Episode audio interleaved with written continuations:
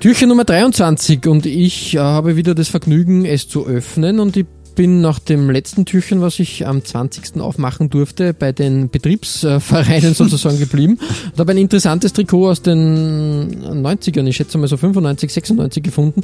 Ein Puma-Trikot äh, mit dem Viva-Aufdruck. Ganz interessant. Das Das, hat jetzt keinen Verein, aber ist, ist echt, echt, war ein schöner Flashback in längst vergangene Musikvideozeiten und hat aber, aber, aber auch leider Mhm. Ja, aber- einen traurigen Hintergrund, warum ich das Trikot gewählt habe.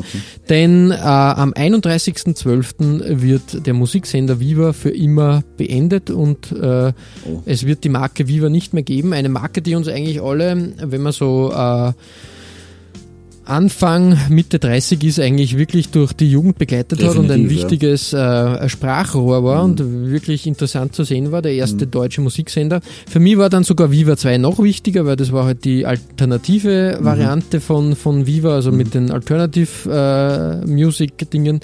Und wie gesagt, äh, ich finde das Viva-Logo immer noch extrem Geil. super, extrem gut gewählt und es ist sehr traurig und schade, dass Musikfernsehen ähm, nimmer mehr in der Form existiert. Das ist leider, ist leider Nein, ein Zeichen, leider ein bisschen, ein? Wandel der Zeit.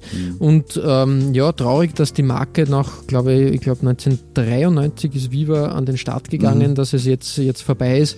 Echt schade, aber trotzdem eine schöne Zeit und äh, in, interessante Sachen auf alle Fälle. Das, große Karrieren, ich sage nur, Stefan Raab Ja. hat, hat seine Sporen da verdient und ist, ist zu dem Entertainer geworden der dann bei ProSieben so wirklich, äh, durch, also da ist er durchgestartet, hat aber bei Viva alles, alles gelernt und Genau. deshalb einfach äh, mein Trikot als kleiner Abschiedsgruß an Viva ein bisschen zum, zum Nachdenken und zum, wie soll man sagen, Romantisieren über längst vergangene Musikvideo, äh, Fernsehzeiten.